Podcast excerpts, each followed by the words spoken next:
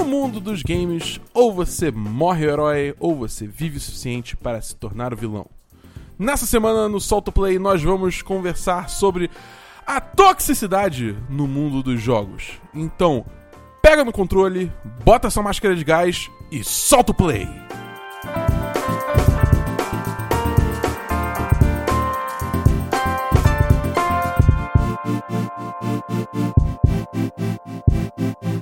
Fala galera! Aqui é o Bernardo Dabu, comigo eu tenho Davi Rocha. É isso aí, galera, tudo certo? Vamos falar de toxicidade aí nessa porra. Exatamente, estamos aqui no segundo episódio do Solto Play. É, como vocês já sabem, o, o tema é toxicidade. A gente vai explorar alguns casos é, proeminentes é, que rolaram essas últimas semanas e vamos conversar um pouquinho também sobre toda essa relação entre jogadores e desenvolvedores, né? Ter essa conversa aí um pouco sobre isso e dar nossos pitacos, nossos dois centavos é, sobre esse assunto. Exatamente. A palavra do episódio de hoje é proeminente, crianças. Anotem aí para serem pessoas tão eruditas como o tio da Bull. Bom, então se você gosta muito do nosso programa, se você escutou o primeiro, gostou pra caramba e tá animado pra ouvir o segundo, cara, manda esse programa pros seus amigos, cara. Chega assim e fala, ó, oh, qual é? Você curte games? Tem esse programa aqui que é ótimo, manda o link, pá, assim. E aí a pessoa já começa a escutar. E, se você gosta muito, muito mesmo do nosso conteúdo, você pode entrar no programa de patronato do 1010, que esse podcast faz parte do leque de programas do 1010, né? E nós temos um, um Apoia-se, a gente tem uma página do PicPay, é, no Apoia-se apoia.se barra 1010, no PicPay, Davi, qual que é o link? O link é picpay.me barra 10 de 10, meu caro Dabu. Exatamente. Aí você entra lá, você. A partir de 3 reais você já consegue apoiar a gente, cara. É menos que uma passagem de ônibus. É muito barato. É menos que o salgadinho na rodoviária que você pega esse ônibus, Dabu. Exatamente. Então, tipo, pô, vai dar uma ajuda lá, vai, vai, vai ajudar a gente bastante, vai ajudar a gente a continuar produzindo esse conteúdo que a gente ama. Então, Davi. Opa! Sem mais delongas, vamos entrar no assunto principal? Bora nessa, vamos abrir essa tampa de bueiro e cair de cabeça no mundo tóxico da indústria dos games.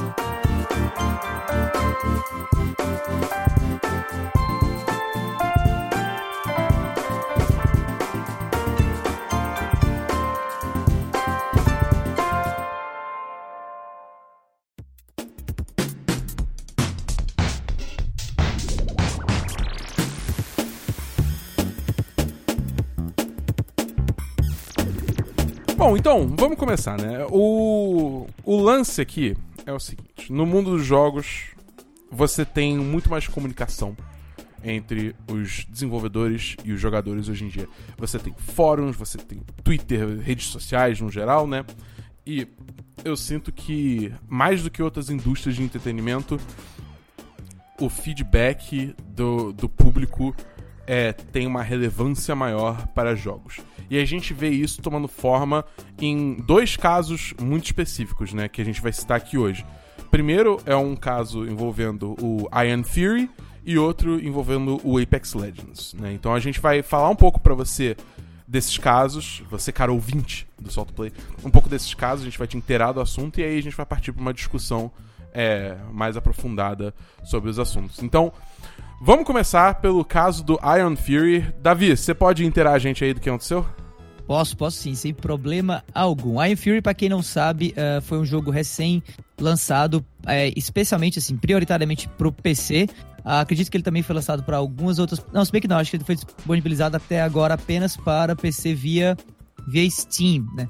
Uh, é um game produzido pela Void Point, que é uma desenvolvedora é, bastante é, nova, assim, do, do, mundo, mas é distribuído pela 3D Realms, que aí já é bem clássico por ter sido responsável é, por franquias como o próprio Duke Nukem e várias outras. Tanto é que o próprio Iron Fury, ele pega muito emprestado essa estética de Duke Nukem, né? Aquele 3Dzão meio meio tosco, né, do, do, da virada aí do, do século dos anos 90 pro século, é, pros anos 2000, né, uh, e aparentemente era um jogo bem, bem legal, que tinha uma pegada é, diferente, mas que desde que foi é, anunciado, já começou a ir meio envolto de uma série de polêmicas, né, isso por quê? Porque a, inicialmente, antes de falar do problema que a gente está trazendo aqui sobre a parte de, de, toxicidade em que os desenvolvedores de Iron Fury ficaram é, fazendo parte, o jogo, na verdade, ia se chamar, originalmente, era Iron Maiden, né? Fazendo uma alusão aí à banda Iron Maiden, que, é, dentro aí de sua de sua simpatia, como já é conhecido na mídia, é, o pessoal da banda Iron Maiden, é, em relação principalmente ao uso né, de trocadilhos relativos ao nome da, da banda.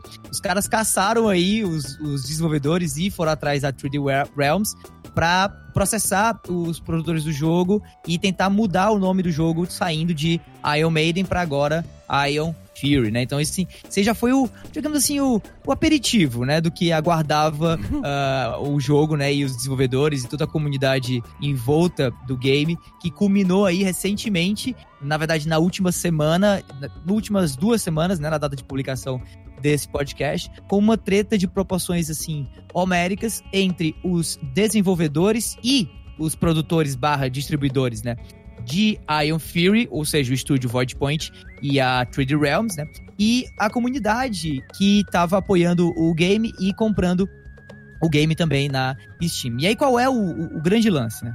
Uh, o jogo começou a, a, a, ser disponibilizado, né, para ser baixado é, na Steam e a galera tava jogando e tudo mais. E começou-se a, a, a notar, isso já tinha sido é, apontado também no próprio é, Reddit do game, que o jogo tinha uma, algumas liberdades estilísticas, digamos assim, uh, de escrita, fazendo uma série de trocadilhos com objetos e temáticas de, de diversos cantos da cultura pop e, e por aí vai.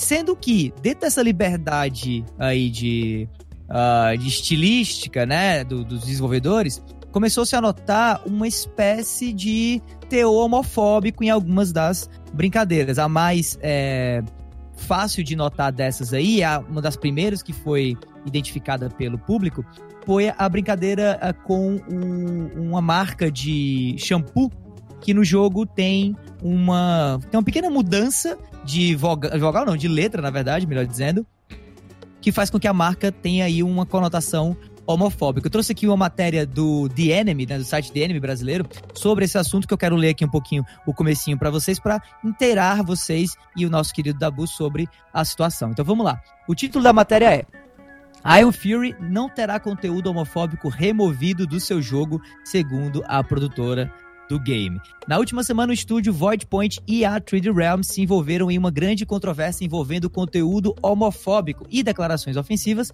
de desenvolvedores de seu mais novo jogo, o shooter Iron Fury. Anteriormente, jogadores encontraram o item intitulado O Gay. Esse é o, o nome do, do frasco de shampoo da marca do frasco de shampoo encontrado é, pelos jogadores no jogo. Uh, além de uma área secreta com as palavras fag bag, fag sendo um termo inglês ofensivo para homossexuais, né? É, são duas instâncias diferentes, assim, vamos separar para deixar claro para o ouvinte a situação. A primeira foi a mudança da marca de shampoos Olay, que é uma marca norte-americana de shampoos, muito parecido com a Lux, shampoo, sabonete e tal, muito parecido com a Lux aqui no Brasil para o gay, né? O gay. Eles mudaram basicamente o L de Olay para o gay. O resto, a grafia do nome é a, é a mesma, né?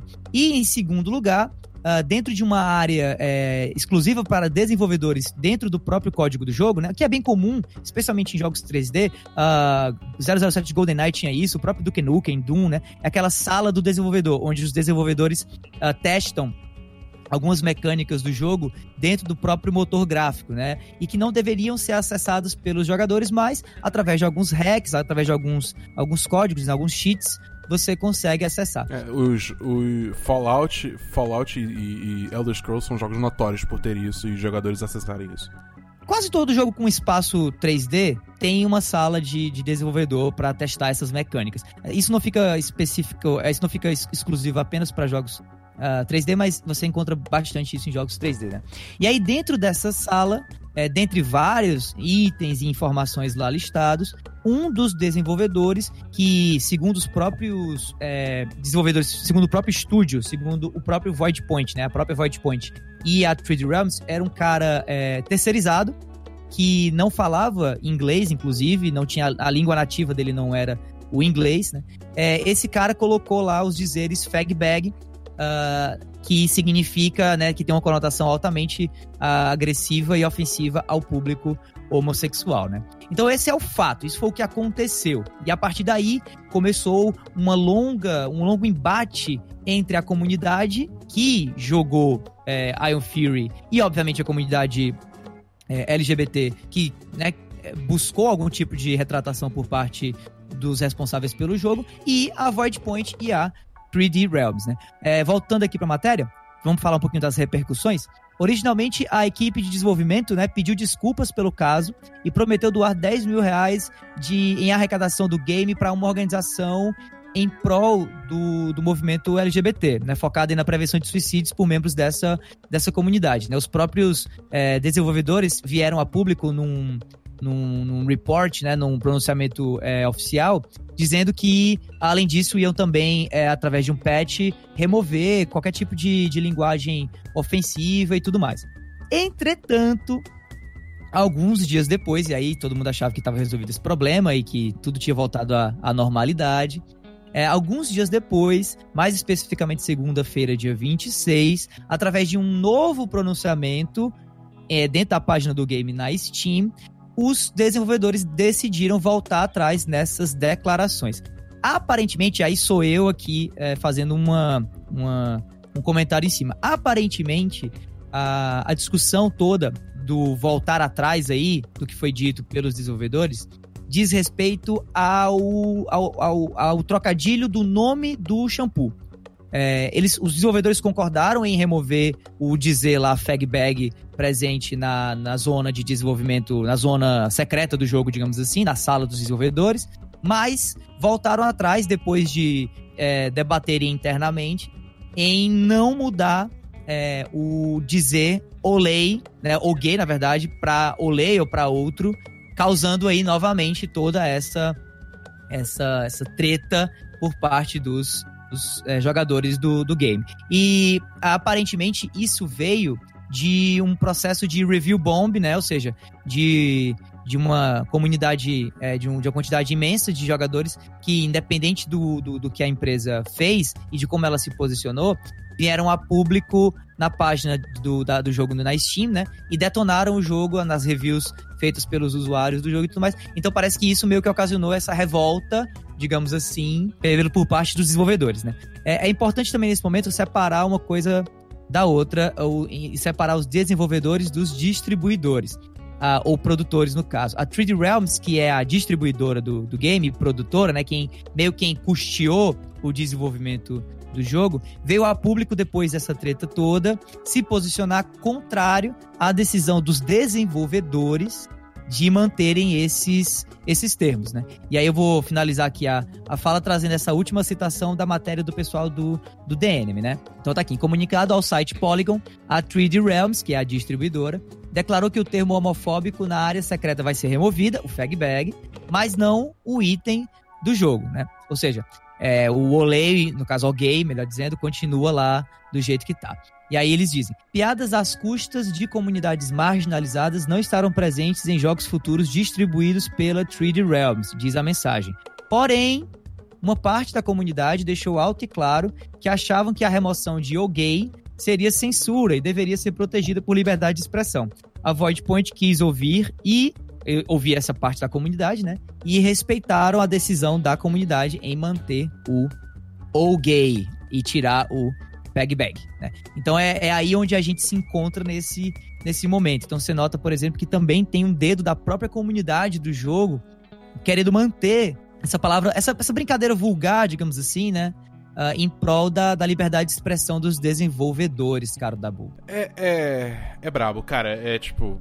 É, como você pode ver, é, é bem aquele negócio que a gente falou no início, que tipo, são pessoas. É, a comunidade realmente fazendo barulho suficiente até que a desenvolvedora de duas, uma, ou, ou é, desiste e faz o que a comunidade quer, ou se sente é, é, validada nas, nas decisões que são erradas, né? Mas é, antes de a gente continuar aqui, vou falar também do caso do Apex Legends, que a gente discute o tema como um todo, né? Eu vou, eu vou é, ler aqui a matéria do The Enemy também, é, escrita pelo Vitor Ferreira que diz que na última terça-feira Apex Legends recebeu o Iron Crown Collection, um evento especial por tempo limitado que inclui, entre outras coisas, um modo solo para, para o jogo. Jogadores, porém, logo notaram que a maior parte dos itens dos cosméticos especiais do evento só poderiam ser adquiridos por meio de loot boxes, incluindo o machado lendário do personagem Bloodhound. E, enfim, aí é, a matéria segue falando que o pessoal no Reddit começou a reclamar pra caramba, falou que o jogo era, virou basicamente uma. Pra você conseguir todos os itens, você tinha que gastar uma quantidade descomunal de dinheiro, isso em dólar, então em real era pior ainda, você gastava, sei lá, 4, 5 vezes mais, né? Porque todo mundo sabe como é que são os preços da, da Origin aqui no Brasil. É, isso levou eventualmente ao Greg McCoy, que é o, o produtor da Respawn Entertainment, fazer um pronunciamento falando que eles erraram a mão no, no, no evento, né? Que tipo, realmente está muito caro e tal. Mas as críticas continuaram é, no Reddit porque desde que Apex Legends lançou, a comunidade sempre teve um problema muito grande com o estilo de monetização do jogo que era tudo girando em torno de loot box, e loot box tem todo um estigma negativo dentro da, dentro da, da indústria, né, da, por parte de jogadores também, porque você não tem opção no que você ganha, é, é, é, um, é um, estilo de monetização muito predatório. Acabou que nessa, nessas críticas o produtor de novo foi ao Reddit é, responder a esses comentários, e ele acabou insultando um, um, uma fatia dos jogadores que são jogadores que não pagam nada que é, ele chamou os jogadores de freeloaders, que em tradução livre seria, digamos assim, aproveitadores. É, é. E ele falou: Eu estou na indústria há tempo suficiente para lembrar quando os jogadores não eram completos babacas com desenvolvedores e era bem legal. Seria ótimo voltar para lá e não engajar com pessoas tóxicas ou perguntar quão alto quando uma turba berra pule.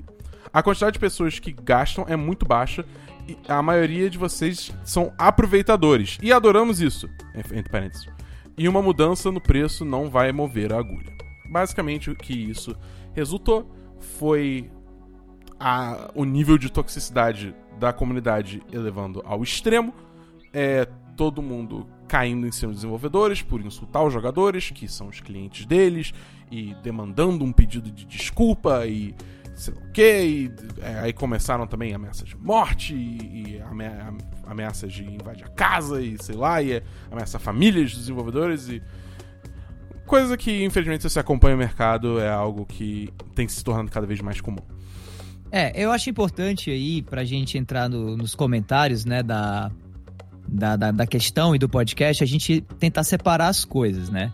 O que, é que a gente consegue identificar de, desses dois casos, do caso do pessoal do Iron Fury e do pessoal aí do, do Apex Legends, uh, o que, é que a gente consegue identificar de semelhanças e de diferenças entre os dois casos? Eu acho que, tipo, nesse caso do Iron Fury, você tem uma decisão que foi correta em retirar esse conteúdo que claramente ele é ofensivo para uma minoria, né, para uma, uma fatia do público.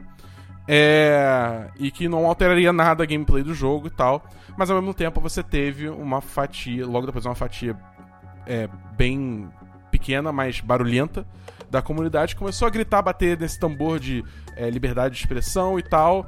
E isso acabou, eu senti que empoderou a desenvolvedora a manter isso, mesmo tendo esse lado que é ofensivo para outras pessoas, entendeu? Então, nesse caso, a comunidade, a comunidade tipo, não foi necessariamente tóxica com os desenvolvedores, uhum. mas sim ela empoderou que um discurso tóxico ou uma piada tóxica é, se mantesse dentro do jogo, se isso faz sentido. É, é faz sentido. Eu consigo traçar um paralelo muito é, interessante, e talvez o ouvinte também, pela memória recente aí do que aconteceu também, entre o, o caso aí de Iron Fury e o que aconteceu com a Razer, é, no Twitter mesmo.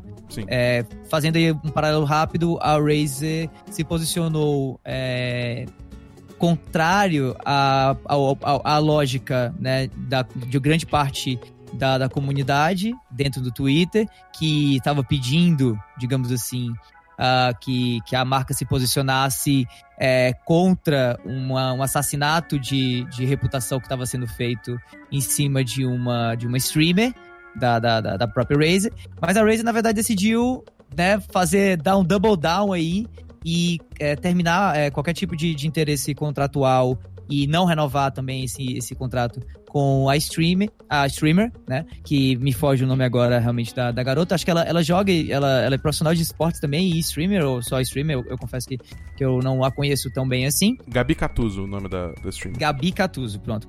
E, e isso foi colocado em uma, em uma certa balança moral, é, onde a gente tinha duas forças é, conflitantes, digamos assim, com a Razer no meio, né? Que é um pouco do que você falou sobre essa, essa ideia de você ter essa, essa massa minoritária ou não, né? Contrária à, à massa, talvez, do, do bom senso, né? Ou da, ou da lógica até do que a gente vive hoje, que é essa, essa era mais politicamente correta e tal, onde uma, uma, uma, uma uma opinião mais enérgica contrária ou de maneira ofensiva a uma mulher ou até mesmo a, a, a outro tipo de minoria é duramente castigado e, e, eu concordo, inclusive, que, que seja, né? É, é, é muito interessante ver, inclusive, como isso denota um pouco para mim a evolução, por mais que possa parecer bizarro isso que eu vou falar agora, a evolução um pouco desse mercado que a gente está que a gente está vivendo agora, da, da indústria é, dos games,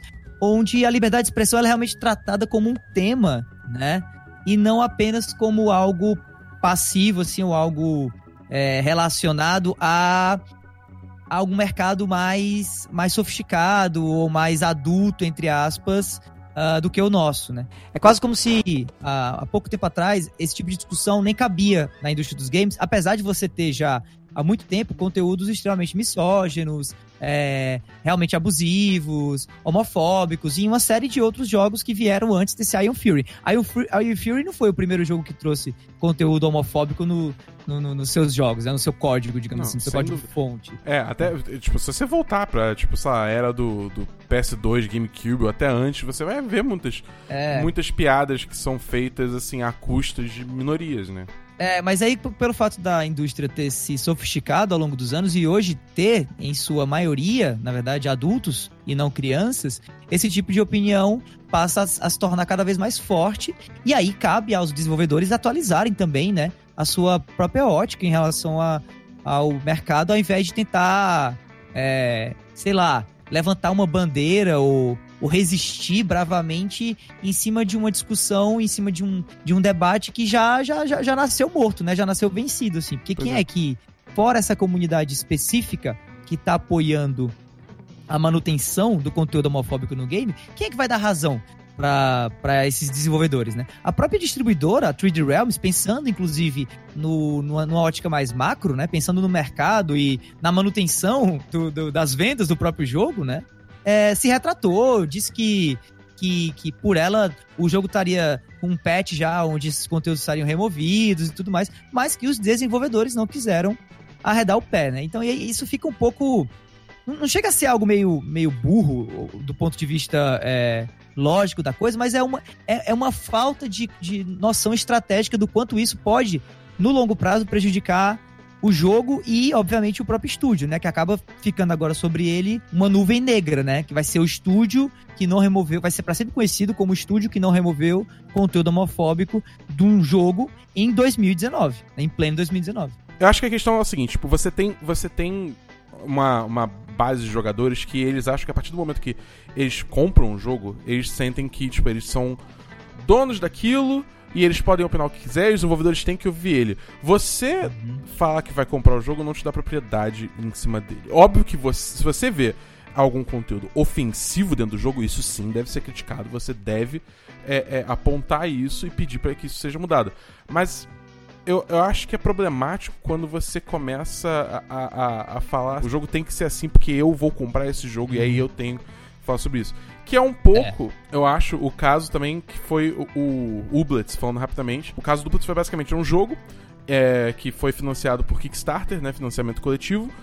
E aí ele ia pra Steam, não ser lançado na Steam. Só que eventualmente a desenvolvedora falou: Ó, a gente vai pra Epic Game Store, porque eles estão é, garantindo um chão é, de, de, vendas pra gente já, pra pagar a gente, e isso vai garantir o desenvolvimento do jogo a longo prazo. O que você imagina que seja alguma coisa boa, quer dizer que o jogo vai a longo prazo, tipo, existir, ter, ter apoio de updates e DLC. É, é não é como se eles tivessem ido pra outra plataforma, né? Eles foram só pra outro marketplace, pra outra Exatamente, loja. Exatamente, né? ao invés de você comprar na Steam, você tá comprando na Epic. E é. aí todo mundo explodiu, entendeu? Ficou todo mundo maluco, falando: Não, como assim? Eu sou um potencial cliente e, é, e isso é um absurdo, agora eu não vou mais comprar seu jogo. E começaram a atacar muita. É, é, é, muito lixo verbal em cima dos, dos desenvolvedores, né? Tipo, ameaças e tal. E eu acho que é isso, é tipo. Você cria um ambiente onde os desenvolvedores estão sempre sofrendo abuso, sabe? Eu acho que isso não é uma coisa saudável, até porque assim, vocês são pessoas na internet, então as pessoas, as pessoas usam, aproveitam esse anonimato para atacar as pessoas porque sabem que não vai ter repercussão. Não, porque não vai vir um agente do FBI investigar cada um dos comentários dos, das pessoas que comentaram no post do Reddit para ver quem é e aí punir por ameaça à morte. Tipo, não, isso não vai é. acontecer, né? O pessoal sabe disso. Então, fica todo mundo, todo mundo se sente empoderado para fazer esse tipo de comentário, fazer esse tipo de ataque. E é uma tendência muito muito ruim, sabe? Porque aí entra no ponto que eu acho que é o ponto principal do Apex, porque você como desenvolvedor tem que ficar somente absorvendo tudo isso sem parar e você não pode em momento algum é, é, quebrar, entendeu? Você não pode, em momento algum, tipo, simplesmente soltar uma resposta mais franca, ou, tipo, ou, apontar. Ou mesmo largar a mão, né? É, ou esquecer, É, ou largar a mão, ou apontar que, tipo, cara, você tá sendo babaca. Porque é. aí acontece o que aconteceu no Apex, que fala, não, você está sendo anticonsumidor, nós estamos apenas falando Omisso, nossa né? opinião sobre o seu produto, você devia ouvir a gente, e aí a merda só vai espiralando cada vez mais, entendeu? É. É, eu imagino, eu imagino que o, o, desenvolvedor nessa hora fica numa sinuca de bico. E assim, eu não queria ficar passando pano para desenvolvedor, não, porque todo mundo é adulto e todo mundo meio que é, é, responsável por aquilo que faz e pelo que deixa de fazer e pelas opções que tem na vida. Eu acho que desenvolvedor nenhum, acredito eu, até porque seria meio maluco imaginar isso, é obrigado a fazer o que ele faz. Né? Obviamente que você tem situações mais é, predatórias ou mais quase que onde rola uma, quase uma agiotagem, digamos assim, por parte de quem contrata esses desenvolvedores ou é, por quem paga esses desenvolvedores. Era um pouco sobre isso que eu queria falar agora, assim. É, é claro que, de novo, desenvolvedor não é, é vítima em defesa da sociedade, são adultos, sabem o que fazem, são responsáveis por aquilo que colocam no mercado. Mas é, no caso de Apex especificamente, algo que não, não, me, não me foge de maneira nenhuma do pensamento quando eu imagino essa situação e como essa situação veio a acontecer, já que Apex é um jogo gratuito, brother. Tipo, você não precisa pagar um tostão pra estar tá lá é, jogando e os desenvolvedores poderiam, a qualquer momento, uma vez que o jogo é um sucesso absoluto e inquestionável, simplesmente largar a mão e, e não prestar atenção nesse tipo de, de picuinha da comunidade, né? Mas, ao mesmo tempo, você percebe que no, na indústria, hoje em dia, uh, já de muito tempo, mas especialmente hoje, é, tudo se faz muito pautado com o sucesso de vendas, né, ou de faturamento mês a mês daquele produto, né? Ou seja, se o meu jogo está vendendo rios, tá tudo bem. Se o jogo começar a não vender rios, alguma coisa tá errado. Resolve logo antes que uh, o, o, a, a, curva diminua, a curva de vendas diminua ainda mais, a empresa perca valor, uh, a ação da empresa na bolsa cai e por aí vai. Então, eu imagino que no caso de Apex aconteça algo similar. Em, em que sentido? Uh, uma vez que há a opção ao desenvolvedor de simplesmente não prestar atenção nesse tipo de picuinha e continuar soltando o, o conteúdo é, do, do jogo normalmente, provavelmente lá de cima do corporativo desce uma ordem, né, muito, muito provavelmente influenciada por uma diminuição da, da do user base, uh, uma piora nas pesquisas, nos resultados de pesquisa de sentimento é, em redes sociais a respeito do jogo, ou até mesmo uma diminuição do faturamento, né, da compra de, de itens cosméticos e tudo mais. E esses sinais que não necessariamente são sinais alarmantes, às vezes são sinais sazonais. Na, na próxima temporada volta tudo ao normal. Uh, na próxima temporada se ajusta, né? É, a questão dos preços. Não precisa ser feito uh, uma mudança imediata nisso, mas desce de cima para baixo a ordem do corporativo para que os desenvolvedores, junto com os gestores de comunidade, né, fiquem dando trela, fiquem dando atenção, fiquem dando resposta a esse tipo de, de discurso raivoso é, do da massa gamer que não tem, às vezes, muito, muito, muito discernimento ou, ou mesmo muito respeito por aquilo que está que tá comprando, que está consumindo, né? E isso acaba, isso acaba deixando o desenvolvedor numa sinuca de bico, porque são pessoas que muitas vezes não são não foram treinadas, não foram formadas para lidar com esse tipo de conteúdo vitrial, entendeu? Os caras sabem, os caras entendem é, de criar experiências interativas de games, de jogos, e não necessariamente de gestão de comunidade. Tanto é que hoje a figura do gestor de comunidade cresce é, a, cada, a cada ano e a cada novo lançamento, né? Mas ainda assim, o desenvolvedor acaba sendo uma peça-chave nesse processo de comunicação por conta da necessidade hoje de ser mais transparente, né, de ser mais autêntico no mercado. Ora, o quanto que a gente vê de piada é, ao longo dos anos de é, eventos, é, eventos, pra, eventos à mídia, né, assim, de, de, de, de, de é, apresentações oficiais, como as da E3, as conferências mesmo, né? Onde a Ubisoft, em vez de trazer um desenvolvedor para falar do jogo, traz um ator, um comediante ou uma atriz, e aí o cara faz um papelão e vira meme e tal. Então, hoje, hoje há uma pressão do desenvolvedor a estar na frente, na linha de frente, e ao mesmo tempo de cuidar da retaguarda, né? Que é o desenvolvimento do jogo em si. Né? Então, isso, isso para mim é, um, é uma situação muito pesada, muito injusta, que não, não vitimiza necessariamente o, o desenvolvedor, mas coloca, na minha opinião, ele na situação de peça mais frágil desse quebra-cabeça, é, né? Eu, eu acho que é uma, é uma situação assim onde, tipo, não era pro desenvolvedor ter que lidar com isso, entendeu? Não era mesmo. Tipo, esse nível de toxicidade. Cara, é tipo assim, nada, nada justifica você ameaçar alguém de morte. É, é, Mas, mas sabe por que eu acho? Eu acho que esse nível de toxicidade ele vai existir sempre, como ele existia já antigamente. O problema é que antigamente isso não chegava no desenvolvedor. E hoje chega. Eu não sei, cara. Eu acho que, tipo assim, da mesma forma que. Tipo, isso assim, não é uma coisa para amanhã, né? Mas da mesma forma que a gente, por exemplo, tem ondas de conscientização em relação a, tipo, pô, cara, feminismo, ao, ao, ao, ao é, é, a sexualidade, né? A, a enfim, tudo, é, tudo, é, identidade de gênero, tudo isso. Eu Sim. acho que, tipo, é preciso ter uma onda também de, de, consciência sobre educação na internet. Isso soa, tipo, é. muito mais simples do que é, é mas... etiqueta, educação. É. é. Eu, acho que, eu acho que quando você pensa em, em propostas de solução, é, esse, esse tipo de discurso como, como o seu agora é corretíssimo, né? Como que a gente resolve isso? conscientizando, educando. Né? Exatamente. Né? Não vai ser uma coisa da noite pro dia, né? Mas, cara, é. não, não dá, tá ligado? Tipo, você tem que começar a, tipo, desde sempre botar na cabeça da pessoa que, cara, você tá lidando, quando você tá falando com alguém na internet, você não tá lidando com uma máquina, você está usando uma máquina, tá olhando pra uma tela, mas do outro lado tem uma pessoa, sabe? Uma é. pessoa que o que você fala afeta ela. E, tipo, é, é, é assim, no caso do Iron Fury, os caras. Tipo, eles têm os problemas deles, tipo, que eu, eu acho que até é um, é um caso um pouco à parte porque eles usaram essa toxicidade inerente do, dos, dos gamers, né? Que, tipo, você, muitas vezes você vê, tipo, discursos machistas, é, discursos homofóbicos sendo reproduzidos, tanto que o caso é sobre homofobia, né? É, eles usaram essa toxicidade em prol de validar uma piada que eles, provavelmente, internamente não achavam que tinha problema nenhum, entendeu? Mas aí eu acho que tá, realmente tá errado. Mas no caso do, do Apex, no caso é, do Ublets, ou no caso de qualquer jogo que avisa que ele vai ser um exclusivo da Epic Game Store, Borderlands 3, que eu até vou falar mais tarde, é, é Tipo, todos esses, esses jogos recebem uma, uma, quantidade de toxicidade tão absurda, sendo que, cara, você está lidando com seres humanos, entendeu? Tipo, eles estão fazendo é. um produto que você pode ou não comprar, entendeu? E, e, e beleza, você volta com sua carteira, você pode. Eu não tô nem falando que você não pode criticar, você pode. Você pode chegar e falar, cara, olha, eu não gostei muito dessa, dessa sua escolha, porque eu não. Sabe, eu não gosto da Epic Game Store. Eu acho que é uma loja dentro do ecossistema de PC que tem muitas poucas funções, ela não é muito boa, então eu não vou comprar e eu, eu discordo com essa decisão. Tudo bem!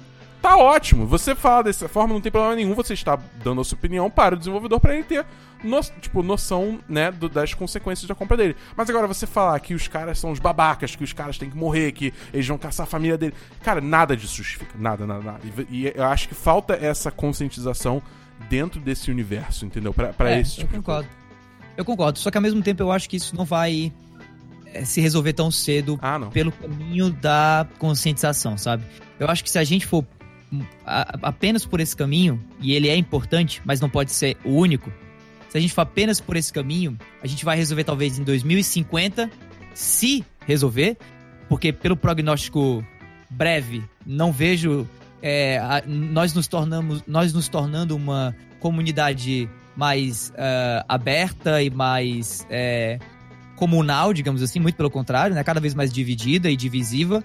Mas outra maneira de resolver isso também, que deve ser entendido, que deve ser pensado, é olhar para a figura do desenvolvedor e o quanto a figura do desenvolvedor não pode mais, ou não deveria, como hoje acaba fazendo, estar tão à frente dos jogos que ele traz para o mercado, porque são pessoas, como eu falei, despreparadas para lidar com esse tipo de, de vitrialidade, com esse tipo de, de, de conteúdo, com esse tipo de, de, de ofensa, que muitas vezes vem, como eu falei, de pessoas é, mal educadas, ignorantes, imaturas, que às vezes não tem tanta intencionalidade naquilo que elas falam, né? Sobre, ah, vou matar você. Realmente, matar você não vai, né? Um pouco daquela história de, de xingar a pessoa de filho da não sei quem, e você tá de, não, não tá de fato falando da mãe da pessoa. Mas que no fim das contas, fere, né? No fim das uhum. contas, afeta esse desenvolvedor. O cara, o cara não consegue. Assim como a gente também tem dificuldade em, em às vezes, é saber diferenciar o que é uma intenção nociva e de fato um comentário é, e um comentário de, de, brincadeira, esses caras também não têm a obrigação de saber dividir essas coisas, né? Ou mesmo o preparo. Então deve haver também, eu acho que do outro lado, tanto do lado da comunidade essa parte de conscientização, mas também do lado das desenvolvedoras, das produtoras, dos estúdios, de terem uma espécie de blindagem maior para realmente evitar com que esse com que esses, esses desenvolvedores entrem em contato com esse tipo de conteúdo ou mais suporte, né? Inclusive, em cima disso, acho que não vai ser uma pauta que a gente vai trazer ainda nesse episódio de Solto Play, talvez nos próximos aí. Uh, existe um, um, um, esforço cada vez maior e um estímulo cada vez maior nos Estados Unidos para sindicalizar né? É, a indústria dos games muito em função de questões como essa, né? Para tentar normatizar ou padronizar, digamos assim, certos processos que acabam hoje em dia afetando, por não haver a padronização, os próprios desenvolvedores, como é o caso do, do próprio Crunch, né? Essa prática de prestes a se lançar o jogo, você, enquanto estúdio, enquanto é, gestor do estúdio, dono da, da empresa de desenvolvimento do game, acabar explorando acima da conta, seja de maneira monetária, psicológica, o teu desenvolvedor, o teu empregado, para trabalhar acima do, do, do limite dele para entregar o jogo, né? Então, assim, é, é, é, todo esse, esse push, todo esse estímulo, esse esforço que existe hoje nos Estados Unidos, é, seja pela mídia, seja pelos próprios desenvolvedores para tentar se, é, se sindicalizarem, vem muito, eu acho, como uma resposta a essa, a essa falta de cuidado da própria indústria com essas pessoas. É, é, é aquela coisa, quem cuida do, do player é, é, a, a, é, a, é o estúdio, né? O estúdio cuida da, da, da, expectativa do jogador, cuida da, da qualidade de vida com o jogo, né? A gente tem toda uma preocupação enquanto desenvolvedor de games com a figura do, do player, do usuário, né? Quem cuida das empresas? O próprio consumidor, né? Quando vai lá e paga, vai lá e compra. Quem é que cuida do desenvolvedor? Né? Ninguém. Ninguém.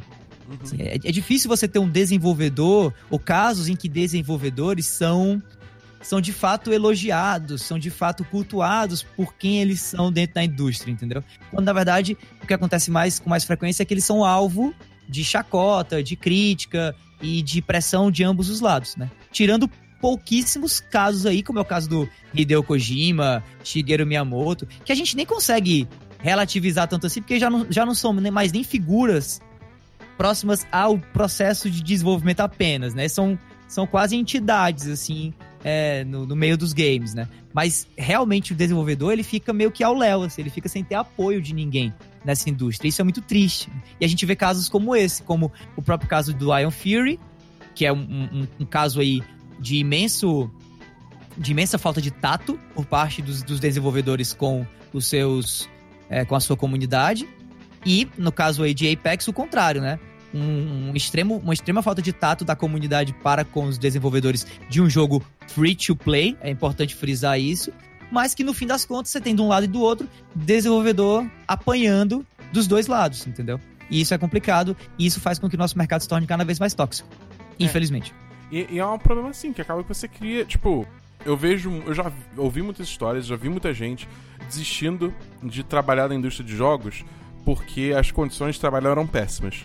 E eu tenho certeza é que, tipo, com esses últimos casos, agora vai ter gente desistindo, porque além da, das, das condições de trabalho merda, você ainda tem o caso, tipo, se você fizer qualquer vacilo, vai ter um milhão de pessoas cagando na sua cabeça na internet é, com comentários vitriólicos, entendeu? Então, tipo, eu acho que esse tipo de coisa, ela não, ela não fomenta a indústria, ela não faz a indústria ser melhor, que nem muita gente deve achar que tá fazendo quando critica um jogo dessa forma, entendeu? Você tá só causando erosão de talento dessa indústria, tanto da galera que já está inserida no mercado, que está sendo completamente desgastada por causa dessas interações, por causa das condições, como a galera que tá de fora querendo entrar, olhando, cara, eu não vou entrar nessa porra não, porque olha, olha, tipo, eu tento fazer um jogo maneiro, eu faço uma decisão errada, olha como é que me tratam. Não foda-se, não, vou fazer outra coisa, vou trabalhar, sabe, eu sou um artista de 3D, eu vou trabalhar no cinema. É, é, é muito louco isso. Agora que você trouxe essa ideia aí, do, essa, essa lógica do, da indústria do cinema, é muito maluco. A gente quando vê um filme com um CG mal feitão, a gente não vai no Twitter atrás do estúdio responsável pelo CG, né? Não. A gente ataca, a gente ataca, entre aspas, quando fala a gente, eu falo a gente público, né? A gente ataca, no máximo, quando ataca, a arroba do filme, né? Ou no máximo do estúdio, né? E não do terceirizado que, que, É. que, que, que fez o negócio. Exatamente, E nos games não é assim. É porque eu acho que, assim, no, no cinema você tem essa entidade, né? Que é a, a Paramount, que é a Warner, que é só que que acaba que quando existe um espaço pra crítica, sempre vai em cima dessas empresas. Só que eu acho que no ambiente de jogos, os desenvolvedores eles acabam sendo muito mais acessíveis porque estão volta e meia aparecendo no Twitter ou no Reddit ou outros fóruns de cada jogo específico, né, Pra fazer comentários. Você tem tipo líderes de comunidade lidando com isso e, e- e como o jogo é uma coisa que você não só, tipo, ainda mais hoje em dia que tá surgindo cada vez mais jogos como serviços, né, tipo Destiny, The Division, enfim, não é uma coisa que você assiste uma vez e acabou. Você fica jogando aquilo ao longo de muito tempo. Então você acaba mantendo mais contato com a desenvolvedora, com pessoas dentro do ciclo de desenvolvimento. E isso acaba é, é, tornando elas mais acessíveis e mais fáceis de é, chegar com uma crítica tóxica quando de fato acontece alguma coisa que leva a isso, entendeu? É, enquanto no cinema é. tudo fica tudo atrás dessa muralha da China que é os estúdios, entendeu? É, pelo menos essa é a minha visão. Eu acho que tipo, tem esse problema, entendeu? Verdade. Por isso que eu tô ansioso aí pelo filme do Uncharted, que perdeu agora mais um diretor. Porque pelo menos não vai ter esse, esse nível de, de conteúdo tóxico quando o filme lançar. Todo filme, todo filme baseado em, em propriedade intelectual dos games dá bem, né? Opa, falar que também isso bom. A série do Halo também, que tá desde 2013 aí anunciada, nunca deu nada, vai sair agora. Nossa, ó. e o, e o filme do Doom que saiu agora pra, pra Blu-ray direto e, pelo amor de Deus, o pessoal tá falando que é, tipo, é, é- é- trabalho de TCC de, de cinema e audiovisual é, é melhor que, que a porcaria do filme. É, cara, é, é, é brabo, cara. É Aí que tá, tipo, eu- sei lá, eu não sei. Eu, eu Não é fico- fácil, não é fácil ser gamer, amigo. Não- Dabu, não é fácil, não é ser fácil. gamer. Mas ao mesmo tempo, tipo, sei lá, cara, é, é- é- eu fico. eu- esse é um assunto que eu fico muito revoltado, assim, porque eu sempre tive pra mim que, assim, cara, não, não importa o que aconteça, você não pode perder o respeito com outra pessoa. Mesmo se for, tipo, alguém que você não conhece, alguém na internet, tipo, não vale a pena, não tem porquê, entendeu? É. Então, quando eu vejo casos assim, e aí eu vejo o estrago que isso causa, entendeu? Principalmente nesse caso do Blitz, que o cara fez um, um mega texto falando o que aconteceu, ou, tipo, é, vendo o nível das agressividades que o pessoal tava falando no Reddit do, do Apex, né? É, m- me dói muito, entendeu? Porque, tipo, eu, eu empatizo muito com o que esses desenvolvedores estão sofrendo. É. É, e eu acho que eles não merecem isso. Por mais que eles tenham feito desse. Cara, beleza, tá ligado? Tipo, o jogo tem uma monetização um pouquinho acima da linha. Não compra, foda-se, não precisa. Ah, sei lá, cara. Eu, eu, eu, eu fico, muito, eu fico muito bolado. Eu fico- É, eu, assim, eu acho que não é um assunto é, agradável, é, tenro e leve de se tratar. E a gente acho que fez um bom trabalho aqui em tentar tratar ele com esse realmente com esse nível de, de transparência mesmo que, que, que, que necessita, né? Esse nível de, de, de autenticidade no sentido de pensar que realmente a gente, a gente não tem como passar um pano e achar que isso é, é algo tranquilo, que logo logo resolve e tal. Mas, se a gente tentar olhar por um viés positivo, se é que há algum viés positivo, é que a gente está discutindo isso hoje em dia, né? Uhum. E que isso de fato virou, virou tema, né? Dentro de um mercado que eu acho que até pouco tempo atrás era pautado por, por uma, uma noção, por uma visão muito muito unilateral, né? Assim, é, videogame é coisa para menino, vai ter conteúdo misógino mesmo, é, vai, vai ser é, pautado pelo machismo e por aí vai. E eu acho que ao longo dos anos a gente vem cada vez mais debaixo de muita pancadaria verbal e de muito debate, de conversas como essa que não são agradáveis de se ter 100%, apesar de você ser extremamente agradável de conversar, meu querido Dabu. Mas, é, que, que são necessários, né, que são importantes e que acabam fazendo com que, quem sabe, no futuro, a coisa não resolva, como eu acho que somente é, pensando na conscientização, como eu já falei, não vai resolver, mas que pelo menos a gente se torne cada vez mais crítico. E eu acho que ser crítico e ter um olhar crítico e ter um pensamento crítico é o primeiro passo para você iluminar uma situação é, trevosa, digamos assim, uhum. sabe? Eu acho que é o, é o, primeiro ponto, assim, o ponto de partida para você resolver qualquer problema é você conseguir olhar o problema por vários ângulos diferentes. E eu acho que é um pouco isso que a gente está fazendo hoje, é, contribuindo com essa discussão aqui no Solto Play. E eu acho que é o que a, a nossa indústria como um todo está fazendo. E nesse sentido, eu dou parabéns para a indústria porque a mídia hoje traz isso, a comunidade hoje traz isso. Cara, você vê, se você abrir aí uma, uma, uma ação games, uma Nintendo Power, uma PlayStation Brasil de 10, 15 anos atrás, era difícil encontrar é, notícias sobre, é, sobre esses assuntos, entendeu? E isso acontecia Sim. já. Né, mas acontecia ainda de uma maneira muito velada, e como eu falei, de uma maneira ainda muito unilateral. A visão ainda era muito unilateral. É. Eu acho que hoje a gente consegue dar um, uma, um sortimento maior de cores e de visões a respeito desses assuntos. E isso é muito positivo, apesar de a gente não ter resolvido o problema ainda e nem vamos resolver tão cedo. É, eu acho que também é uma grande questão da, da indústria ser uma indústria que. Assim, tá aí há um tempo, mas ao mesmo tempo comparado a outras, é muito nova, né? Nascente, basicamente, né? Então acho que são muitas questões que, que tipo, vêm por conta disso e eu gosto de acreditar que conforme ela for crescendo mais do que já cresceu e for ganhando mais experiência e tal, vai, vai maturando esse lado também, né? Pelo menos é, é o que eu gosto de pensar num, num, num, num, pensamento mais positivo aí. Então, é, acho que é esse, esse o que a gente tem pra falar do tema de hoje, né? De toxicidade. Foi uma conversa aí meio, meio pesada, mas acho que é um tema importante da gente, da gente explorar. Mas, enfim, é, a gente espera que você tenha gostado. Fala pra gente o que vocês, o que vocês acham né, dessas, dessas situações, é, sobre esse tema. É, imagino que muitos de vocês tenham ter opiniões fortes sobre quanto a isso, e a gente quer ouvir elas, né?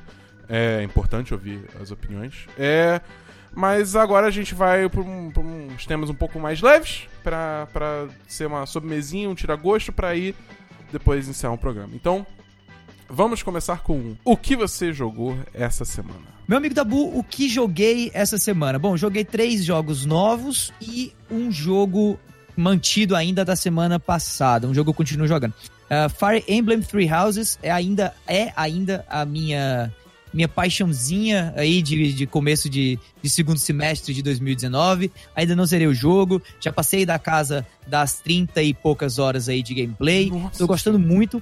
Passei, inclusive, do ponto de virada aí que muita gente que talvez também esteja jogando sabe do que tô falando. E eu achei foda, muito legal as mudanças aí que, que o jogo traz. Mas é isso. Dos outros é, jogos, esses novos que eu tô é, jogando essa semana, a gente tem Control.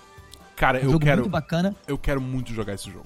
É muito legal, cara. Especialmente para quem tem PC. Olha aí a PC Master Race. Porque o jogo ele foi feito para para mostrar todo o potencial gráfico da, dessa mudança de geração que a gente está experienciando agora, né? De PlayStation 4 para PlayStation 5, de Xbox One para Scarlet e da, das placas, é, as GPUs agora da, da NVIDIA, as GeForce RTX é, 2070, 2080, que estão trazendo o tal do Ray Tracing, né? E o jogo ele se apropria muito bem disso, além de ter um gameplay muito legal, é um refinamento fantástico de Quantum Break. Para quem jogou Quantum Break, achou o Quantum Break um pouco pouco liso demais, um pouco truncado demais. Ah, eu gostei. É, Control tá, traz mais ou menos o mesmo gameplay, mas extremamente refinado, muito bom mesmo de, de se jogar.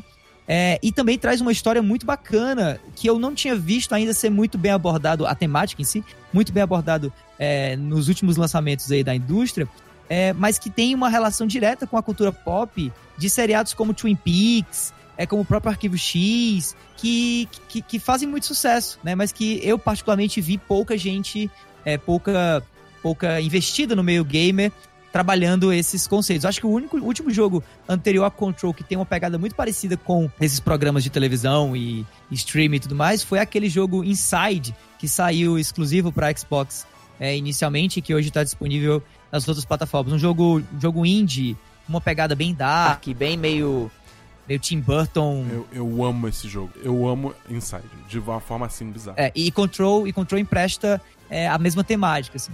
Fora Control, é, eu joguei também Dragon Quest 11 para a versão, a versão de Switch do jogo. Na verdade, eu joguei o demo, só que eu tô basicamente há 12 horas e meia jogando a demo. Como do... assim? Como é que isso é possível?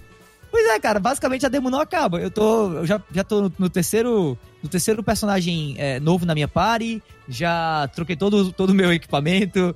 já peguei um monte de magia, já avancei pra caramba a história e o jogo simplesmente não para. A demo do jogo simplesmente não para. Mas aparentemente, pelo que eu pude ouvir é, em alguns podcasts sobre o, o jogo, para quem jogou ele no PlayStation 4, é, isso é totalmente normal e esperado até, porque parece que a marca da metade do jogo, assim, quando você chega na metade do jogo, o marcador de, de tempo vai estar tá mais ou menos na casa das 40 horas, né, pra chegar na metade. Então, se eu tô a, a, se eu tô a 12, 12, 13 horas mais ou menos jogando, pelo visto eu não cheguei nem, nem a, a um quarto do jogo é, ainda, né? Então, eu tô lá, mas assim, um jogo fantástico, super divertido. É um RPG antigo, né? Bem old school mesmo. É, mas que traz algumas melhorias, especialmente essa versão para o Switch. Tem um, um, até a possibilidade de você avançar a velocidade de combate, Uh, traz um botão de, de, de, corrida que, se eu não me engano, estava ausente no jogo passado, ou pelo menos é, você tem mais opções de movimentação rápida nessa nova versão. Uh, o jogo também traz um refinamento no áudio. Você tem agora na versão procedente do jogo uh, o arranjo é, orquestral de toda a trilha sonora, coisa que você não tinha na versão de PlayStation 4 que tinha sido lançada recentemente. E por aí vai.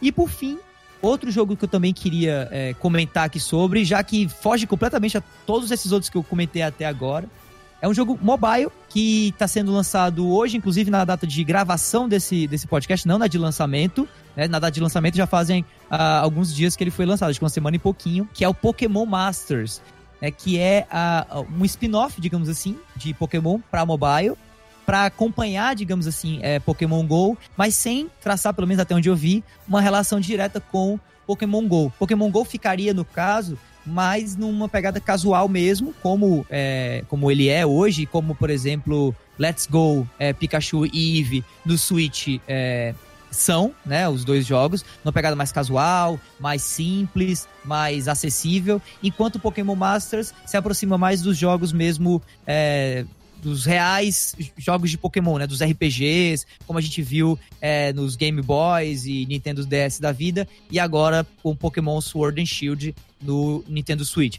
Eu joguei muito pouco do jogo até agora, mas pelo que eu pude perceber, ele é uma simplificação, mas com um nível de profundidade legal, do RPG de Pokémon famoso e, e tradicional, inclusive trazendo personagens famosos também dos jogos passados, como de, líderes de ginásio de jogos anteriores da franquia. É a Misty, o Brock, o próprio rival, né? O Blue, né? De, uhum. de, de, de Pokémon Red, Green, Yellow e tal. Então, assim, é um jogo bem bacana até o momento, pelo que eu pude perceber, mas eu confesso que eu joguei ainda muito pouco. Mas eu sou um cara extremamente chato e resistente com o jogo mobile. Assim, é difícil de eu curtir um jogo mobile, mas esse até o momento me pegou é bastante, assim, eu tô muito ansioso para continuar jogando ele e nas próximas edições do Solto Play eu deixo aí o meu, meu parecer sobre o que eu achei do jogo ao longo do tempo. Eu, eu, eu, tenho, eu tenho uma resistência enorme com o jogo mobile também, principalmente se for um jogo que de, demanda muitas horas de você. Tipo assim, é, não seja aquele jogo que você pega, joga uma partidinha e acabou, sabe? Tipo, rápida. Que até leva bem pro primeiro jogo que eu joguei essa semana, que é o Super Hexagon. Já ouviu falar desse jogo? Já. Já, é. É um jogo antigo, ele tá aí há um tempo já. É. É um jogo de. Começou com mobile, mas agora acho que ele tem na Steam até também, você pode comprar para jogar. Que é basicamente você joga. É um jogo de, de reflexos rápidos, onde você joga como um triangulinho que fica girando em torno de um hexágono e você tem que fugir das paredes que vão vindo de fora da tela pro centro. E aí você, usa, você toca nos dedos para girar o triangulinho, tipo, no sentido horário e anti-horário, dependendo tipo, do que lado você toca da tela. É. Você tá jogando qual plataforma? Eu tô jogando em iOS. Eu sempre tive iOS, volta ah, e meio eu pego ele é. e começo a jogar de novo. É, tipo, é, um jogo perfeito pra iOS. É maravilhoso, cara. É um jogo assim, que ele é muito simples, direto ao ponto, você entende na hora o que, que você tá fazendo. É um jogo desafiador, porque, tipo, ele tem vários níveis de dificuldade, né? E você, tipo, vai escalando esses níveis é, é, é conforme você vai conseguindo pegar melhor o ritmo do jogo e tal. E ele tem, assim, é, é, é, um, é um jogo só de formas geométricas, mas ele é muito bonito de se olhar, porque é uma explosão de cores e é meio psicodélico, e a trilha sonora complementa isso muito bem. Então, tipo, se você ainda não parou para ver Super Hexagon, eu, eu sugiro eu sugiro você dar uma olhada, porque vale muito a pena. Da hora. É, além disso, essa semana eu joguei bastante o Dota 2, porque também essa semana teve o The International 2019, que é o maior torneio de Dota do mundo, com é, um prêmio acumulado de 34 milhões de dólares. Então, ai, ai, ai, ai, é, caraca, velho, é dinheiro demais. A maior premiação de, de, de esportes do mundo. E todo ano o International bate a, o próprio recorde que ele botou no ano anterior. Então, tipo, é, é, cara, só esse ano foi um, foi um aumento de quase 10 milhões em relação ao ano passado. É muito dinheiro, cara. É quanto, quanto, ganha, quanto ganha um jogador de futebol quando ganha a Copa do Mundo, hein? Eu, ah, imagino cara, que seja próximo, não, vai. Não, Sem não, contar não. patrocínio e tal, deve então, ser por aí, Aí que tá, porque o pote é, é, é 34 milhões. Mas aí o time vencedor só tá ganhando, acho que 14 ou 15 milhões, entendeu? Ah, tipo, tem as divisões, tipo. Assim, ainda é muita grana. Porque, tipo, ainda são 15 milhões pra uma equipe de 5 jogadores, entendeu? Mas é, eu acho que, tipo, esportes tá muito longe de pagar sequer qualquer coisa perto de que um jogador de futebol ganha. Não tá nem. Tá nem perto, assim. Porque, tipo, você tem esses potes enormes de torneios específicos, mas a maioria dos torneios não paga tanto assim, sabe? Entendi. Mas, cara, é um jogo. É um jogo muito bom, sabe? Tipo, é. é, é eu gosto muito de MOBAs, assim, porque. É, quer dizer, MOBAs assim, eu só jogo Dota, né? Mas. Porque foi o que eu peguei para aprender. Mas é um jogo que você infinitamente. É, é, você tem uma, uma curva de aprendizado infinita, entendeu? Que é muito aguda no início, é muito difícil você entrar, mas depois que você supera essa primeira curva, você constantemente vai aprendendo coisas novas, vai sentindo que você tá melhorando e aprende a jogar com o herói novo, e aí tem atualização que muda o meta do jogo inteiro. Então, é, eu curto pra caralho. E é um jogo free to play, né? Então, assim, é, é você baixa, joga, joga com os amigos, vai aprendendo, então eu recomendo bastante.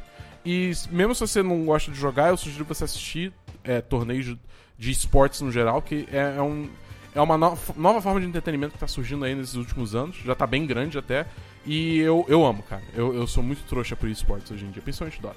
Eu gosto, gosto pra caramba de assistir. É, eu não sou ainda muito versado, não, mas, mas eu já, já tive as minhas, as minhas noites em claro assistindo partidas da Overwatch League. Foi porra, bem legal. Porra, cara, falando em noites em claro, o, o, International esse ano foi na China, cara. Foi horrível de assistir as partidas. porra, 11 horas de furo. De furo, de fuso. Foi, foi, foi, uma bosta. Eu queria assistir as partidas, eu tinha que acordar de madrugada pra assistir. Parecia aquela Copa do Mundo no Japão, tá ligado? Pô, aquilo foi, foi uma dor, mas enfim. Foi, foi, foi bom, foi bom. É, e por último, Destiny 2, de praxe. Só que dessa é. vez já acabou o evento do, do Solstício dos Heróis. Só que agora eu, eu, eu, comecei a empreitada de conseguir a arma conhecida como The Mountain Top, ou o topo da montanha. Que, cara, é uma arma que você precisa jogar muito PVP e jogar com muito. É, muito especificamente com lançador de granadas, jogar de uma forma muito específica. É uma quest bem chata. Mas eu finalmente tô conseguindo chegar lá, depois de muito tempo grindando, e eu, e eu quero muito essa arma, porque essa arma é basicamente a melhor arma do jogo atualmente. Entendeu? Por mais que conseguir ela seja uma droga, entendeu? É, pelo próprio nome dá pra ver que fácil não é, né? É, não, não, não é nem um pouco fácil. Eles até vão, vão alterar essa quest, vão facilitar ela um pouco, só que isso só vai vir semana que vem e eu quero essa arma agora, porque eu quero provar pra mim que eu consigo. Porque, sei lá, a minha cabeça funciona de forma muito bizarra, tá ligado? Os caras falam que vão, vão fazer o bagulho ser mais fácil de conseguir, eu falo, não, não, não, eu vou conseguir do jeito que tá agora. é muito louco isso com, com, com Destiny, né? Não só com Destiny, mas essa sei lá, essa cultura que a gente vê em Destiny e em outros, em outros jogos de você é, ter o elemento da dificuldade como realmente o, o motivador da pessoa tá ali, né? Inclusive, é. eu, tava, eu tava vendo algumas reclamações de jogos recentes, como o próprio Dragon Quest XI, Muita gente estava criticando, as poucas pessoas que estavam criticando, na verdade, porque o jogo estava realmente muito bom e tá com notas muito boas no Metacritic e tudo mais. Mas quem estava reclamando, estava reclamando porque o jogo é muito fácil, né? É, e aí você fica, cara, velho, o jogo já tem quase 100 horas de gameplay, assim, pra zerar. Já, já demora pra caraca, porque é um, um, é um RPG japonês tradicional. O cara ainda quer que seja difícil ao ponto de provavelmente ele ter que, né, de, ele ter que, que grindar mais para poder vencer é. a, as, as lutas, né? É uma, é uma coisa muito louca. Claro, respeito, entendo de onde vem, inclusive, mas é, é muito louco, é muito curioso ver essa, esse comportamento no, no, no, no meio gamer que, que, que, se mantém ainda hoje, assim, de você primar pela, pela dificuldade. Eu acho, eu acho que é uma questão, assim, de, de tipo. É um pouco o inverso daquela discussão de, tipo, ah, jogos têm modo, modo fácil, né? É que cada um tem a sua proficiência com jogos, sua, sua habilidade e tal, né? É, e eu acho que é válido os jogos terem formas de suportar isso, né? Então, Tipo, e acaba que vira um pouco de, de, um, de um ponto de orgulho, né? Por exemplo, se eu conseguir essa arma antes deles é, reduzirem os, os requerimentos pra conseguir ela, eu, eu, eu, vou bater o peito e falar, cara, eu consegui essa, essa arma dos, da pois forma é. original, entendeu? Tipo, eu não vou eu não vou julgar quem não conseguiu dessa forma, entendeu? Mas eu acho, é, para mim é uma conquista, entendeu? E eu acho que é, é, é um pouco é um pouco isso né, que as pessoas sentem. Mas, é, enfim, foi isso que eu joguei essa semana. Então a gente vai pro último tema da semana, que é a lista do hype de 2019. Que eu e Davi a gente olhou aí quais são os lançamentos que ainda estão para vir pra esse ano aí. A gente vai falar os top 3 aqui, os que a gente mais tá animado, falar rapidinho. É, então, Davi, começa aí falando. Em 2019, quais são os jogos que você tá mais animado para jogar? Cara, eu gosto muito dessa temática de é, hype e, e, e, por aí vai. E, e, de fato, é uma das coisas que mais me anima dentro dessa indústria, já que é, o episódio de hoje tem esse tópico, né, de falar da indústria, de criticar a indústria e tudo mais. Que é a gente, a gente vive muito pelo hype dos jogos, né? E eu acho que esse ano de 2019 ele tá se mostrando como o ano do hype. Não necessariamente o ano dos melhores lançamentos. Eu acho que 2017 2018 tiveram lançamentos melhores, ou se não tão bons quanto os que saíram até agora em 2019. Mas sem dúvida nenhuma, o hype tá um negócio louco uhum. é, esse ano, né? E talvez por isso a gente traga essa lista de hype para vocês no Solto Play. Bom, eu dividi aqui a minha lista de hypes até o final de 2019, é, nos três meses que a gente vai ter agora, setembro, outubro e novembro, com exceção de dezembro, que aparentemente eu não vi nada que me interessasse na lista de lançamentos para dezembro. Posso estar enganado se você tiver algum aí é, algum jogo para dezembro, meu caro ouvinte, que você esteja no hype monstro, coloque aí nos comentários uh, no Twitter do, do, do, do 10 de 10 ou na, nos comentários da postagem aqui desse, desse episódio, tá? Mas setembro, outubro e novembro agregam, digamos assim, a minha maior fonte de, de hype. Começando por setembro com Link's Awakening, The Legend of Zelda Link's Awakening, um remake de um clássico do Nintendo, é, do Game Boy, melhor dizendo, né? Uh, o primeiro jogo de Zelda portátil, que na verdade foi o meu segundo Zelda. Eu joguei o A Link to the Past no Super Nintendo e depois na, naquela sede, naquela ânsia de meu Deus, não é possível que seja esse seja o único jogo dessa franquia, eu quero mais, eu quero mais, eu quero mais. Eu fui pro Link's Awakening lá no, no Game Boy, tudo através de, de emuladores, não tinha dinheiro para pagar por um, um, Super Nintendo na época ou sequer um, um Game Boy. Mas foi um jogo que eu me diverti muito e que eu tô muito ansioso agora para essa esse remake no Nintendo Switch, principalmente pela estética do jogo.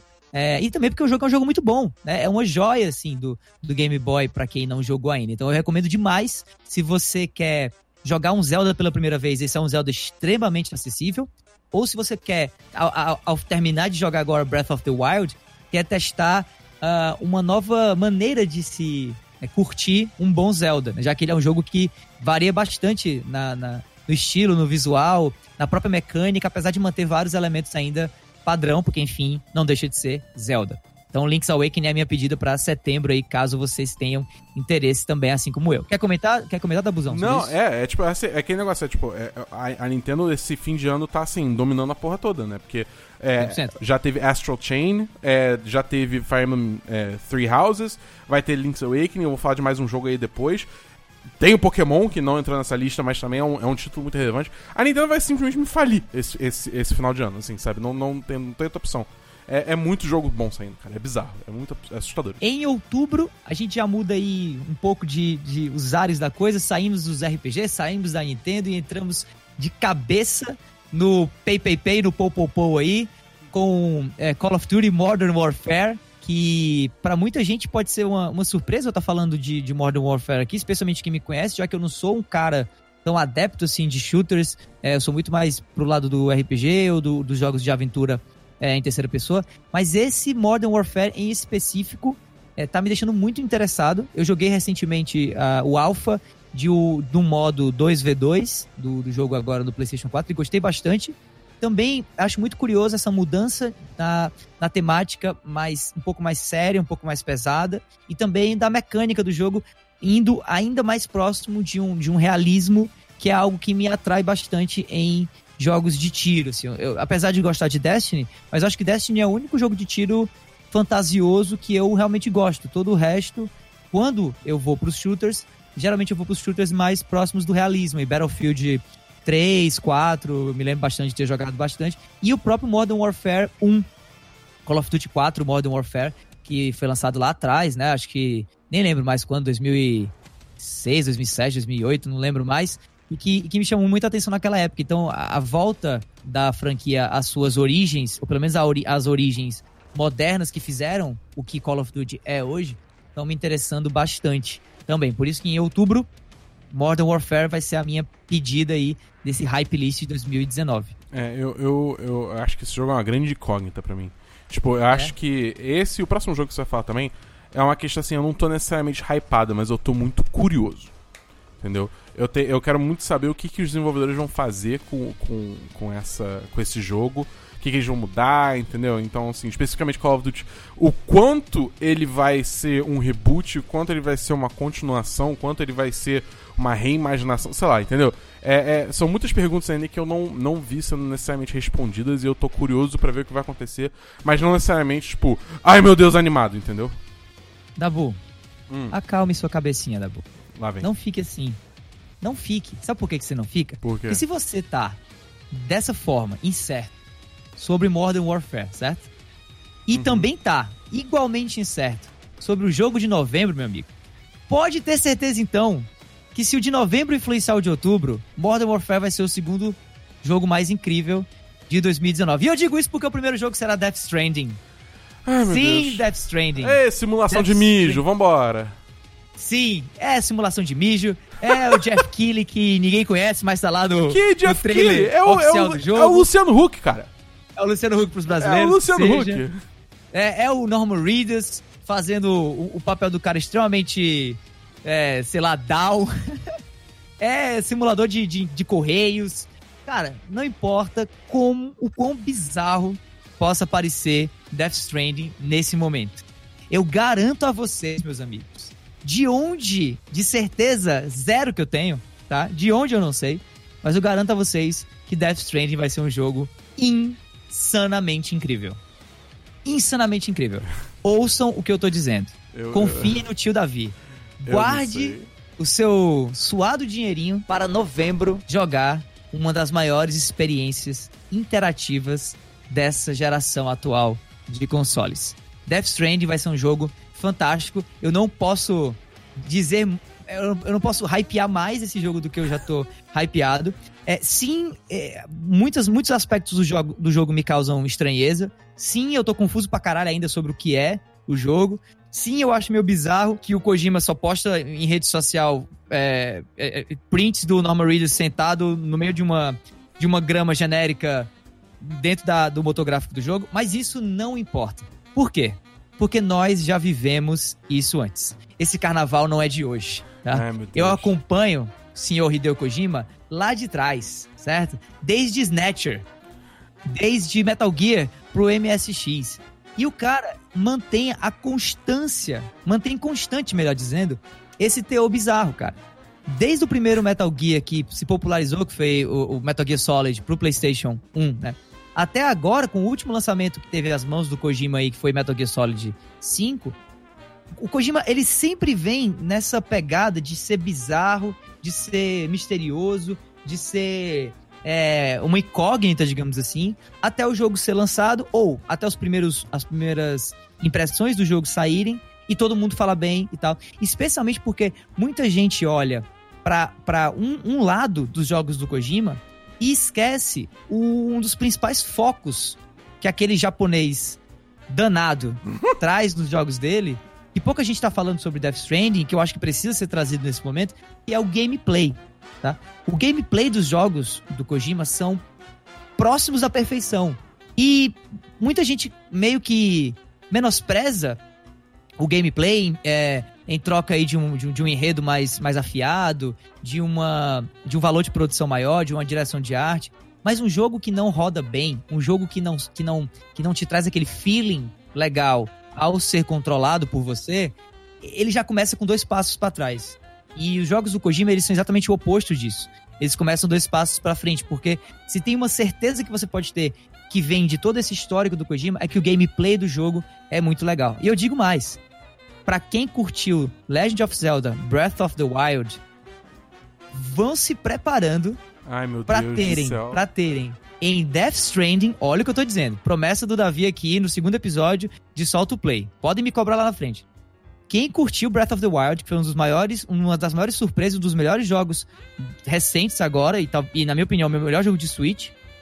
Quem curtiu Breath of the Wild e tá é, ansioso por mais, vão acreditando no que eu tô dizendo a vocês. Death Stranding vai ser o análogo mais próximo de Breath of the Wild que vocês vão ter até Breath of the Wild 2. Não, vão cara. confiando o no que eu tô dizendo. Vai ser, aqu vai ser aquela experiência que, pelo simples fato de você estar tá no mundo andando pra frente, como foi em, em Breath of the Wild, você vai se sentir bem. Acredite no que eu tô falando. Isso ficou muito claro para mim nesse último vídeo de gameplay que saiu uh, agora na, na Gamescom na Open Night Live, onde o próprio Kojima veio a público, né, subiu no palco e é, apresentou é, dois trailers de personagem, a Mama e os Bridge Babies, junto com o Deadman, né, que é o personagem do Guilherme Del Toro. E o terceiro vídeo que o Kojima exibiu foi esse vídeo de gameplay. Um vídeo de gameplay extremamente bizarro, com a presença aí do, do, do Sósia, do Luciano Huck e tudo mais. Facilmente você encontra na internet é, esse trailer se você não, não sabe do que eu tô falando mas que para mim vendeu claramente a similaridade entre Death Stranding e Legend of Zelda, Breath of the Wild. Vão por mim. Você tá. Cara, o Davi, ele entrou na, na, na, igreja do Kojima, ele virou devoto e não quer saber de mais nada além disso, cara. É, é, é assustador. Eu não enxergo nada disso, cara. Eu olho pra esse jogo, tipo. Caralho, por que, que você tá mijando? Que... Não, agora você andou e você tá falando do Jeff Keighley, beleza, mas aí você não faz nada no gameplay, como assim? É, cara, esse jogo, eu ainda tô muito curioso, porque ele parece ser, tipo assim, o Kojima sem coleira, porra louca, e é isso aí, ele fazendo o que ele quiser e a Sony só injetando dinheiro até não poder mais. Mas eu, eu, eu tenho minhas dúvidas se isso vai se, se consolidar em alguma coisa bacana, assim, cara. Eu acho que muito potencial de ser, tipo, aquele caso, tipo, o cara tá num nível de renoma tão grande que ele faz o que ele quiser e não tem ninguém pra falar, tipo, ô, oh, cara, isso aí, isso aí não vai dar certo, não, isso é meio nada a ver, tá ligado? É, então, tipo, eu, eu acho que esse jogo, assim, eu tô, eu tô com os pés atrás com esse jogo. Curioso, muito curioso pra ver o que vai acontecer, mas eu ainda tô com bastante pé atrás. Prepare-se para engolir suas palavras, seu Dabu. Ah, pronto. Prepare-se para engolir suas palavras. Eu, eu espero que seja o caso. Eu Digo que, e repito. Porque aquele negócio, eu quero mais é que lance um jogo bom, né? Mas assim, eu, é, infelizmente eu tenho esse, esse, esse, essa sensação, esse sexto sentido aí. Né? Mas... Death Stranding, jogo do ano 2019. É isso. Mic drop. Nossa Pode senhora. acabar o podcast aqui. Bom, vou falar rapidamente aqui os meus jogos, a minha lista. né? Vamos lá. Primeiro, 13 de setembro, Borderlands 3. Esse jogo tá na minha lista de hype porque eu acho que ele é como se fosse o avô desses looter shooters que a gente vê hoje em dia, como Destiny e The Division e, enfim, outros jogos assim, né? É, e eu tô muito curioso para ver como é que a equipe da Gearbox vai, é, vai trabalhar essa franquia para atualizar ela para tempos recentes, entendeu? Pra, e é muito bom também voltar para esse mundo, voltar para esse estilo de humor que é o do Borderlands, que é muita maluquice, entendeu? É tipo famoso dedo no cu e gritaria, é o, é o estilo de humor, entendeu? Mas é, que eu sempre curti muito. E é um jogo ótimo pra você jogar com amigos, né, cara? Tipo, eu, eu, todos os Borderlands eu joguei com com meus amigos, a gente jogou de cabo a rabo a história, todas as sidequests, DLC, tudo, e sempre foi uma experiência sensacional, entendeu? É, é, a gente discutindo build de personagem, enfim, eu tô, eu tô bem animado pro Borderlands 3, por mais que o Randy Pitchford seja um cara meio nada a ver por causa é, eu, tô, eu, eu, confesso que eu tô, eu tô ansioso também. Talvez o, esse, tenha, esse seja o Borderlands que eu tenha, esteja mais ansioso para jogar. Mas sempre que, que eu me lembro dos últimos Borderlands que eu joguei, ou eu vejo é, um vídeo sobre o jogo, eu acho a, a fluidez do movimento do personagem e, e a própria jogabilidade um pouco, um pouco truncada. Sabe? Eu não sei se isso vai ser um problema para mim, eu lembro que isso não era um problema pros, dos Borderlands antigos, mas se tem uma coisa que a gente pode já perceber desse Borderlands, desse Borderlands 3 pro, pro, em comparação com os anteriores, é que ele parece muito, né? Com esse essa noção mais, mais talvez mais antiga do que hoje a gente enxergue nos shooters modernos é, há uma falta de fluidez no movimento e, na, e, nas mecânicas de combate que talvez atrapalhe. Mas eu tô ansioso. Eu tô ansioso. Eu vou, inclusive, trazer, mais tarde eu falo um pouquinho lá do, quando a gente chegar na hora do, dos créditos aí do podcast do, do meu canal e tudo mais, eu vou trazer muito conteúdo de Borderlands 3 no, no, no meu canal, porque combina muito com que é, com o tipo de conteúdo que eu venho trazendo lá, com dicas, com, com guias e, e, e, tutoriais, digamos assim, de como obter certas, certos desbloqueáveis, assim, e coletáveis no, no, jogo. Então vai ter muito conteúdo no meu canal sobre o jogo, eu vou jogar pra caramba ele por conta disso, mas eu não sei se eu tô tão no hype assim, porque para mim parece muito com um shooter do PlayStation 3, do Xbox 360, só que repaginado, né? Não, não sei se as mecânicas evoluíram. Espero que sim, é. mas como eu não joguei o jogo ainda, não sei. Vamos ver. Enfim, meu próximo jogo, no, no, no número 2, eu tenho Luigi's Mansion 3, que lança dia 31 de outubro. Eu falei um pouco desse jogo semana, pass semana passada, no, no, último Salt Play. É, cara, é, é mais Luigi's Mansion. E para mim isso é ótimo, porque eu sempre achei, tipo, a, a, a, a gameplay de Luigi's Mansion uma coisa muito única. Até hoje eu não vi nenhum outro jogo tentando fazer algo semelhante, assim, com, no mínimo com sucesso que Luigi's Mansion teve. E eu acho, tipo, toda a estética, toda a pegada de Luigi's Mansion de ser um jogo meio terror, só que não, porque na real você tá jogando como o Luigi, tá ligado? E é tudo meio lúdico, porque é tudo no mundo do Mario. Eu acho sensacional, cara. É, sério, Luigi's Mansion pra mim é um dos melhores jogos do GameCube. Tipo, e olha que GameCube teve muito jogo foda. É, então, para mim, Luigi's Mansion 3 vai, é, tipo, é, é, é, é, fácil um jogo que vai arrasar quarteirão, vai, vai todo mundo adorar e vai vender pra caralho e vai continuar a franquia aí em grande estilo. É, e por último, assim, todo mundo já sabe o que tá vindo, né? Destiny 2 Shadowkeep lança dia 1 de outubro. É a próxima expansão de Destiny 2. Eu amo esse jogo. Eu não canso de falar o quanto eu amo esse jogo. A Band tá fazendo um ótimo trabalho em cada vez mais ser mais aberta sobre as decisões que elas estão tomando, em que direção ela tá levando o jogo e, e, sempre interagindo com a comunidade. E tudo é numa onda muito positiva, o que vai completamente contra tudo que a gente conversou hoje. Eu, é verdade, eu acredito. A comunidade de Destiny é muito legal. A né? comunidade de Destiny é muito foda. Teve esses momentos meio trevosos no, no, no início do ano retrasado, no, no final do, do, Enfim, quando Destiny 2 lançou, né? Foi meio estranho, mas no geral é uma comunidade muito boa, sim, que tem muita conversa boa com os desenvolvedores. Sim, eu amo essa comunidade e essa expansão vai ser sensacional, cara, porque a gente vai voltar pra Lua, vai ter a Savathun envolvida no meio da treta, que é uma, uma vilã que a gente tá esperando há muito tempo pra, pra ver ela. E, e, e, eles estão fazendo várias mudanças no sistema de armadura, eles estão introduzindo. É, anunciaram esses dias que estão introduzindo, tipo, junto com as Seasons, você também vai ter um lance de Battle Pass, que você vai ganhar coisas, só que não é um Battle Pass abusivo, que nem os outros jogos. É um Battle Pass que faz sentido. E, sei lá, eu, eu tô. Ah, esses, é, é isso. É isso, é isso, é isso. Destiny 2, Shadowkeep, eu, eu quero. Me dá. 1 de outubro, tamo aí.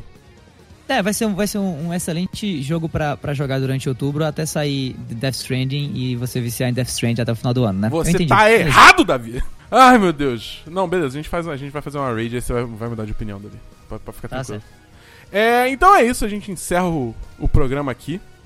Agradecemos todos por, por ouvirem. Esse programa ficou um pouquinho mais longo, mas foi um assunto importante que a gente precisava, precisava discutir, levar, levar até o fim, né? É, a gente espera que você tenha gostado. Novamente pedimos para você mandar feedbacks para a gente. Você pode encontrar, é, me encontrar no arroba Bedabu no Twitter, o Davi no arroba Davi do Bacon. É, tem o arroba do 10 de 10 também, que é arroba 10 de 10. Manda pro Esperon também, arroba Esperondo. Ele, ele nem vai entender, mas vai, manda pra ele, que ele repassa pra mim. É, Davi, você quer fazer seu jabazinho aí? É, bom, se vocês é, quiserem mais conteúdo gamer deste que vos fala, tá? Com possíveis presenças do Senhor Dabu futuramente. Uh! É, e em vídeo, melhor ainda, Uh, colhem lá no youtube.com barra Bacon, tá? O canal tá voltando ativo aí depois de um, um imenso hiato, tá? tava morrendo de saudade do YouTube e tô voltando agora com alguns conteúdos. Vamos trazer muito conteúdo agora de Control, que é o jogo do mês, digamos assim, para mim, ou pelo menos da semana, até semana que vem eu ter uma nova distração. E logo logo a gente vai estar tá trazendo também conteúdo de Borderlands 3 e de outros games também quem sabe até de alguns games mobile que eu venho, venho estudando, tentar diversificar um pouco aí para atender a um público cada vez maior dentro dessa nossa comunidade, que às vezes é um pouco tóxica, mas em geral é muito, muito, muito foda. É isso. youtube.com/barra David Bacon. Cola lá. Se você gostou muito desse episódio, manda pros seus amigos, cara. Manda o link. Tem no iTunes, tem no Spotify, tem nos agregadores de podcast, provavelmente tem no Google Podcast também, até você estar tá ouvindo esse episódio. Tudo que é lugar, é só você mandar o link pro seu amigo e falar: olha, olha esse podcast aqui foda de games, que eles discutem sobre assuntos irados, manda pra eles, que eles vão curtir pra caramba. Mas se você quer dar aquela ajudinha extra pra, pra pô, dar aquela fomentada na produção de conteúdo, né?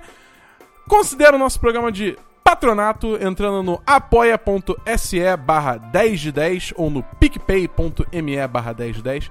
A partir de 3 reais por, 3 reais por mês, cara. 3 reais por mês é quase nada. Davi, o que, que você compra com 3 reais por mês? Eu como, não como nada, cara, com 3 reais por mês. Eu, na verdade, pego esse dinheiro e apoio o 10 de 10. Aí! Resposta perfeita, perfeita, É. perfeita. Yeah. É isso aí. Então, com isso, a gente encerra por aqui. Nos vemos daqui a duas semanas para o próximo episódio de Solta o Play!